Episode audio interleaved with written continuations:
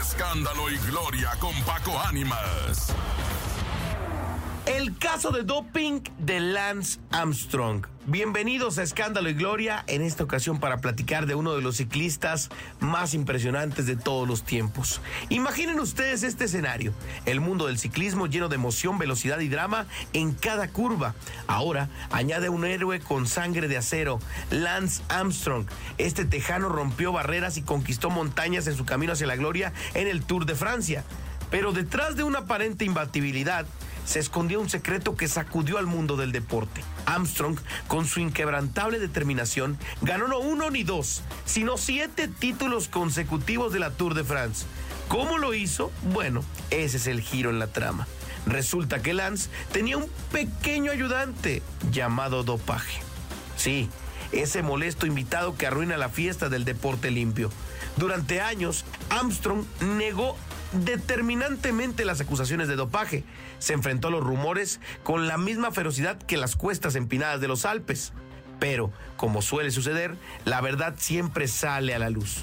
En esta ocasión salió a pedalear, y es que en el 2012 un informe exhaustivo confirmó lo que muchos sospechaban.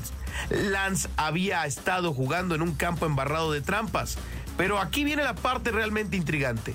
¿Por qué lo hizo? ¿Fue la presión de la competencia? ¿La búsqueda desesperada de la grandeza? ¿Tal vez una combinación de ambas?